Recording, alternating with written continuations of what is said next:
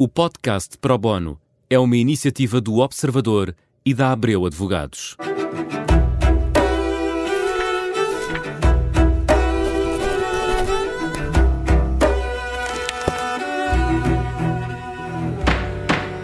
Começa agora o Pro Bono, um programa em que esclarecemos dúvidas uh, jurídicas e hoje temos connosco Francisco Patrício para falar da área de reestruturações. Olá, uh, Francisco, obrigada por estar connosco. Olá, uh, o que é isto da área de reestruturações? Bom, assim, rapidamente explicando, a área de reestruturações diria que é, o, no fundo, a, ferramenta que as, entidades, as, as empresas têm ao seu dispor para quando estão perante uma circunstância adversa, difícil, uh, podem uh, reestruturar, passo, passo a redundância, podem, podem reestruturar o seu negócio, seja através de renegociação dos empréstimos, seja através da renegociação das suas posições com, com os credores, com as dívidas vencidas há mais tempo, uhum. etc. E é de esperar que 2024 seja um ano forte nesta área? É, eu, eu digo, no fundo, estando enquanto advogado, e os advogados em particular, em geral, que trabalham nesta matéria, podem antecipar essas, esses momentos na medida em que têm tido, eh, têm contacto com a situação das empresas eh, diariamente. E, e, já existem sinais que vamos vendo a acontecer, não aconteceu mais cedo, não, este momento, digamos, o ano 2024 não não, não houve uma antecipação deste momento por razões diversas, eh, que posso explicar rapidamente, mas mas em particular porque eh, todos nós sentíamos que anteriormente ao Covid já estávamos numa situação em que era eh, altamente provável que as reestruturações eh, arrancassem com, com muita força, mas por via das medidas que todos os governos decidiram tomar na altura, acabaram por estes paliativos servir de, de esconderijo às reais necessidades destas empresas. E, portanto, atrasou-se atrasou esse momento neste momento eh, terminaram esses, esses paliativos e as empresas estão por si só a funcionar e foram desligadas, chamemos, eh, passa a imagem, foram desligadas da máquina que estavam ligadas, muitas delas sem capacidade de sobreviver sozinhas, para agora passarem uh, a ter que, que, viver daquilo que produzem e daquilo que lhes pagam. E, portanto, neste momento vamos ver uh, aquelas fraquezas que, que estavam escondidas a aparecerem escancaradas. Uhum.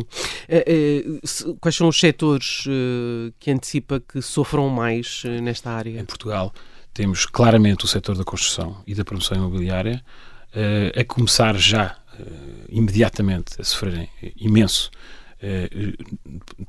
em consequência do contexto económico vivido na Europa e no mundo inteiro, mas também agora precipitado pelas decisões, a meu ver, completamente erradas que foram tomadas pelo Executivo não sei se ainda em funções ou aquilo que lhe quiser chamar, mas que foram precipitadas por decisões erradas, como, como sejam, por exemplo, o fim dos justos gold, que acabaram de um dia para o outro e que uh, uh, fizeram caducar todos os investimentos de promotores imobiliários que estavam à espera de, de um mercado pujante e em vias de não, não terminar, ou pelo menos não anunciado como, como, como foi.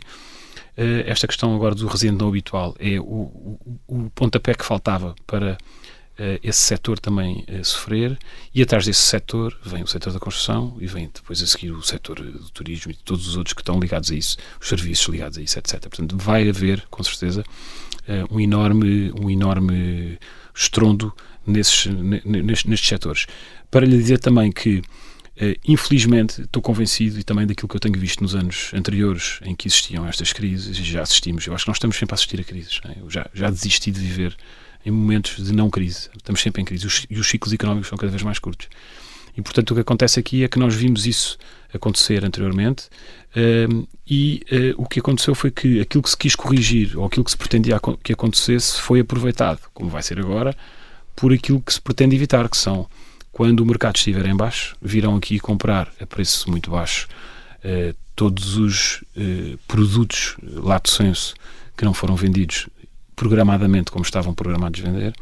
E, e portanto aí virão os fundos que se aproveitam desses momentos e bem, fazem parte fazem parte então são esses que vão beneficiar da crise. Vão, evidentemente, fazem depois eles as mais-valias e venderão eles mais tarde, porque têm poder de compra venderão eles mais tarde aquilo que é o parque imobiliário que não tem saída para ser, para ser imediatamente consumido e, portanto, vai considerar. Vai considerar e esse parque imobiliário, uh, qual é? É o de luxo? Estamos a falar, eu acho que vai começar por ser o, não, o normal, o médio, porque o, o, a, a, família classe média típica que foi que, que sofreu uh, uh, muitíssimo com o esforço das taxas de juros que, que, que, que vivem hoje em dia, uh, não se aguentando com os compromissos bancários anteriormente, tem tendência para vender ao ter tendência para vender, se esperar por um momento ótimo, pode vender bem, mas se não puder esperar por um momento ótimo, vai vender mal.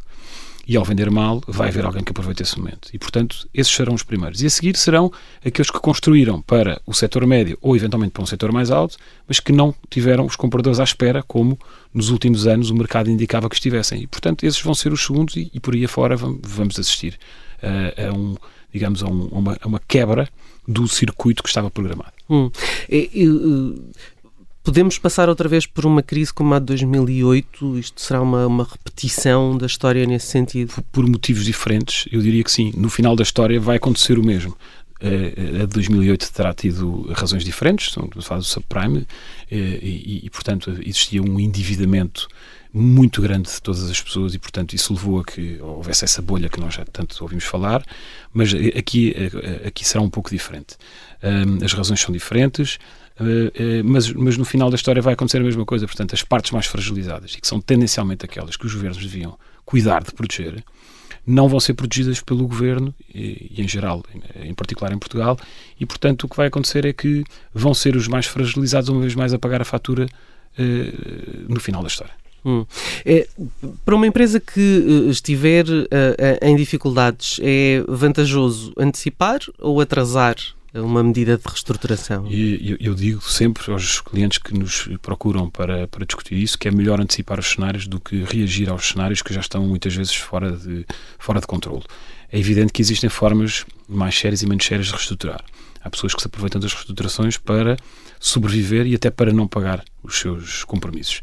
Mas há entidades que querem mesmo sobreviver e, portanto, têm que lidar com os seus credores e com os seus parceiros e encontrar uma solução contente de todos. Portanto, esses que são aqueles que, no fundo, eh, penso que cuida, cuidamos ter, ter que, que, devemos olhar com mais cuidado. Esses sim são entidades que, que vão, vão, vão, vão, devem reestruturar o quanto antes para, para poder antecipar, para poder antecipar aquelas soluções que muitas vezes, quando são tarde demais, já não são possíveis executar.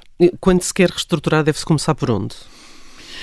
É uma boa pergunta essa, não é? é deve-se começar por, eh, olha, eh, de acordo com a minha experiência, eu entendo que deve haver um, um planeamento ainda, eh, se quiser, conservado apenas dentro da empresa para oferecer uma solução aos credores, que são aqueles que começam, evidentemente, a pressionar para os seus compromissos serem pagos. Portanto, tipicamente, uma empresa precisa ser reestruturada quando já não está a conseguir cumprir com o seu normal dia a dia de funcionamento. Então há que falar com os credores, mas não vamos falar com os credores para dizer, olha, isto está mal, nós não vamos pagar, não. Olha, isto está complicado, vamos pagar da seguinte forma. E começam-se a discutir cenários. Obviamente que ninguém gosta de receber menos que aquilo que tem direito, mas a partir do momento em que se vê que pode não vir a receber nada, se calhar é melhor às vezes receber um bocadinho menos e uh, uh, organizar um plano de pagamentos e apostar no futuro daquela entidade que está a ser reestruturada. Claro que há entidades que não podem esperar porque também eles estão em reestruturação. Portanto, se está a contar receber 100 e eu lhe vou dizer que só pode receber agora 40, vai ser mal para si porque a seguir eh, o, o seu problema é exatamente por isso é que existem os, os fenómenos das bolas de neve. Não é? Um, um ponto adicional a isto é que nós, quando estamos a negociar com o Estado, leia-se Autoridade Tributária e Segurança Social, não há regras de negociação. Há as regras uh, firmes e, e e, e, completamente estanques e, e, que são ou aquelas ou então não são aquelas. Uhum. Temos um problema gravíssimo sempre. E, e, esse é um dos uh, problemas com que as empresas lidam é um logo à partida quando têm esse tipo de dívidas. Que inviabilizam, na maior parte das vezes, uh, as reestruturações. E isso significa falência. Significa falência. E significa aquilo que, novamente, aquilo que estamos a falar, que um Estado quer proteger, que são o desemprego, são as carências das famílias mais uh, necessitadas, mas que são os primeiros a cair. Porquê? Porque não se podem reestruturar, vão, vão, vão para o subsídio de desemprego, as empresas vão à insolvência, ficam anos e anos e anos à espera de um, eventualmente, rateio daquilo que consigam vir a receber. Os, os, os empregados das empresas, lá está outra vez mais aquilo que os políticos são sempre mais preocupados, têm um crédito privilegiado, mas enquanto não houver resultados, no fundo, do processo, não podem receber e, portanto, tudo isto demora eternidades. Portanto, 2024 antecipa-se um ano bastante... Promete. Infelizmente promete, infelizmente para o público em geral, mas, mas, mas para as áreas, designadamente esta em, em que eu estou envolvido, eh, vai dar muito trabalho. Francisco Patrício, muito obrigada por eh, ter estado connosco. Chega ao fim mais um Pro Bono. Voltamos para a semana. Até lá.